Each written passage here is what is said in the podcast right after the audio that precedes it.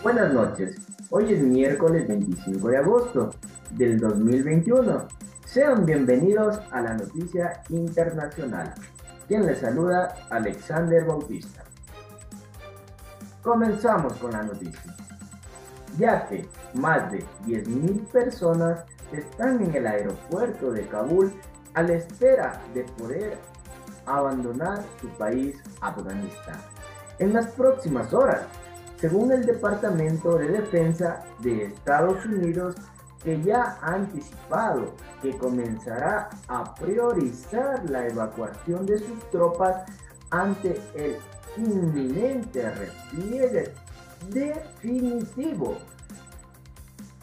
De esta manera, el subdirector de logística de las Fuerzas Armadas, Han Taylor, ha asegurado que desde que comenzaron los trabajos de evacuación en Kabul tras la llegada de los talibanes a la capital afgana, ya han sido unas 88 mil personas que han podido salir del país en algunos de, de esos vuelos internacionales que se han fletado cada 39 minutos un avión despega del aeropuerto de Kabul.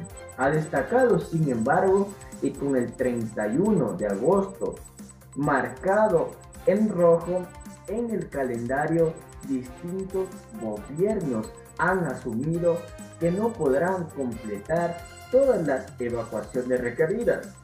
Taylor ha confirmado que hay más de 10.000 personas a la espera actualmente en el aeropuerto internacional Hamid Karzai, según la cadena CNN. Muchas gracias por haber escuchado esta noticia internacional. Será hasta la próxima.